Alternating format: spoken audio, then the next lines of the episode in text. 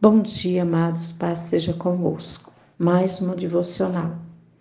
E o tema de hoje é a pregação do Evangelho em Tessalônica.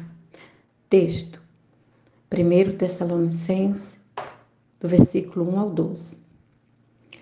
Entende-se que no capítulo 2 de 1 Tessalonicenses estamos vivendo em dias que o Evangelho tem sofrido muito descrédito por parte dos descrentes, por causa da forma com que muitos ministros têm apresentado o Evangelho, fazendo dele seu negócio pessoal e transformando suas igrejas num negócio extremamente lucrativo, fazendo das igrejas um lugar de promoção pessoal. Observem que o apóstolo Paulo nos apresenta aqui o caráter do ministro. Quais devem ser as intenções daquele que ministra a palavra de Deus? No entanto, há princípios poderosos que eu e você devemos claramente seguir em nossa vida, para que a pregação do Evangelho tenha poder e tenha eficácia e tenha validade através de nossas vidas.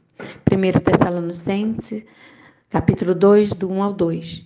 Irmãos, vocês mesmos sabem que a, que a visita que lhes fizemos não foi inútil Versículo 2: Apesar de termos sido maltratados e insultados em Filipos, como vocês sabem, com a ajuda de nosso Deus, tivemos coragem de anunciar-lhes o Evangelho de Deus em meio a muita luta.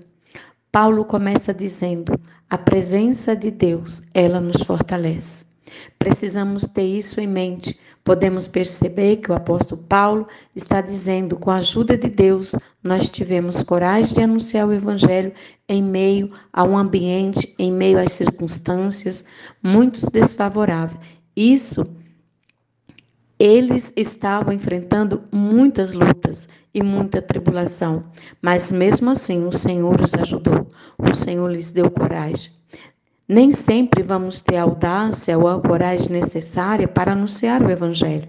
Nem sempre vamos ter essa disposição, nem sempre vamos nos sentir capazes, nem sempre vamos nos sentir prontos. Mas o Senhor Deus estará conosco, tanto em momentos difíceis ou quanto atribulado. Mesmo quando nós sentirmos prontos, Ele estará ao nosso lado. E quando não nos sentimos prontos, Ele estará da mesma forma e nos ajudará completar a tarefa. A presença de Deus, ela nos fortalece. Versículo 4. Ao contrário, como homens aprovados por Deus para nos confiar o evangelho, não falamos para agradar pessoas, mas a Deus que prova o nosso coração, nosso coração. Entendemos que a pregação do evangelho, ela deve procurar a glória de Deus sempre. Isso não significa necessariamente por meio da pregação. Eu devo agredir, não devo agredir pessoas, eu devo ser, não devo ser desrespeitoso com a plateia e ficar insultando os ouvintes. E pressupor que as pessoas são um bando de pecadores, miseráveis e malditos e achar que isso é espiritual.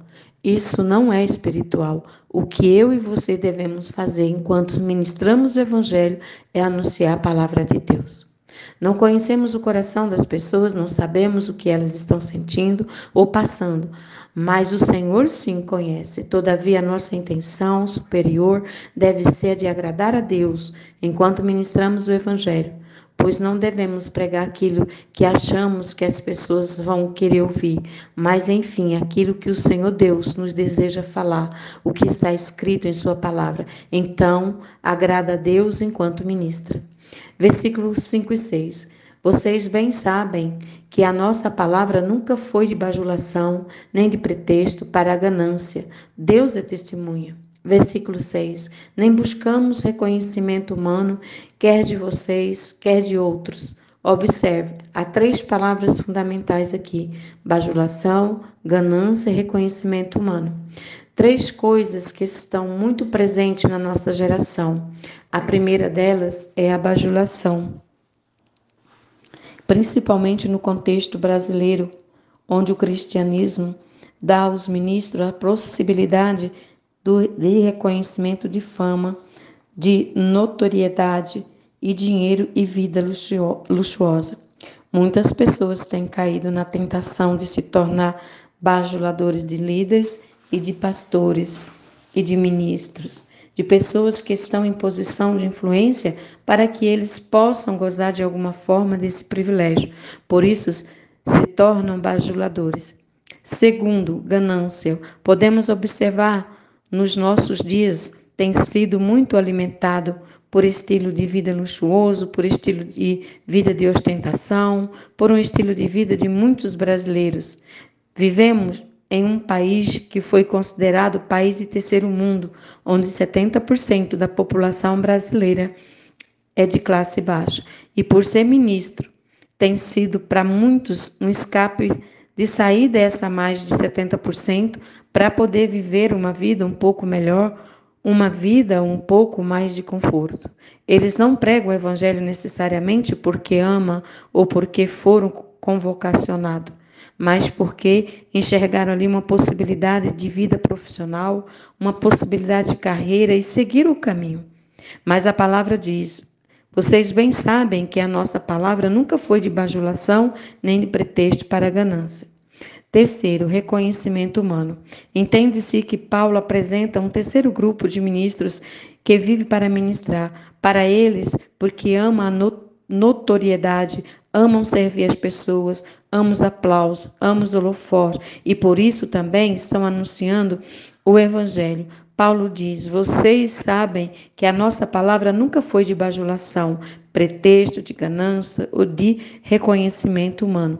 Isso não está presente na vida dele. Se você é vocacionado para o ministério e está sendo tentado nessas áreas, tenha certeza que o desejo de Deus é que você permaneça íntegro, porque Ele é provedor e abre portas quando você não imagina. Versículo 7. Embora, como apóstolo de Cristo, pudéssemos ter sido um peso, um peso Fomos bondosos quando estávamos entre vocês, como uma mãe que cuida dos próprios filhos. Entendo que Paulo vai mostrar a postura deles de poder servir como mãe que cuida de seus filhos. Eles não quiseram nenhum bem dos tessalonicenses. Eles só quiseram servir e só quiseram se doar.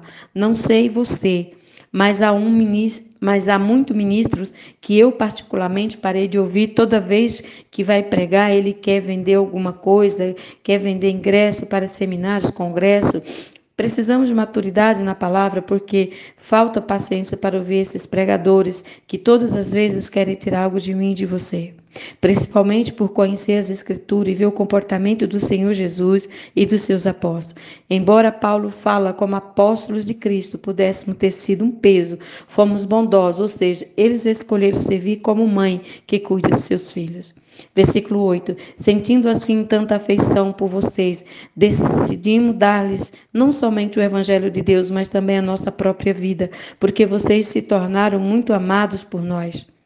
Vimos aqui que Paulo se entregou a eles por amor.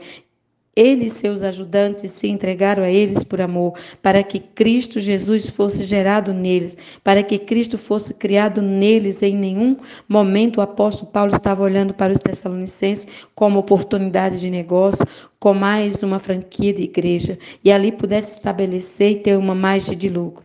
Não, ele estava ali para que aqueles irmãos crescem, crescem em Cristo e foste gerados neles.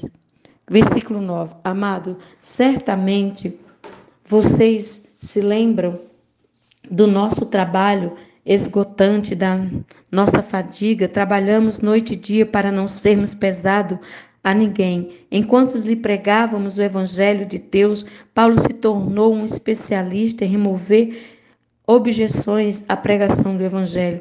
As pesquisas mostram a maior objeção das pessoas ao Evangelho é quando se fala de dinheiro de forma como a igreja aborda a coleta de ofertas. A mentalidade dos não cristãos, na maioria deles, é que todas as igrejas têm líderes gananciosos. Isso não é novo, já é muito antigo. Para promover essa objeção, Paulo trabalhou de forma que ficou esgotado com muita fadiga, trabalhou noite e dia para não ser pesado a ninguém. Isso é algo que me influenciou muito na minha vocação cristã. Me orgulho muito de fazer parte desse vocacionado para o chamado de resgatar almas. Eu tenho certeza e confio no Deus que prego, que o mesmo Deus que cuidou de Paulo cuida de nós também. O apóstolo Paulo mesmo falou que para pregar o evangelho trabalhou bastante mesmo, com muita fadiga de dia e de noite, para não ser pesado a ninguém.